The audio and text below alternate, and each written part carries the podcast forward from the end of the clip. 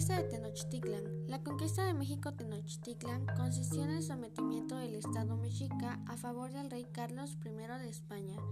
Tenochtitlan cayó en poder de los conquistadores españoles al mando de Hernán Cortés, después de dos años de importantes intentos militares, políticos y conspirativos en los que participaron junto con los españoles. Los pueblos previamente avallazados los totonacas y tlaxtecas.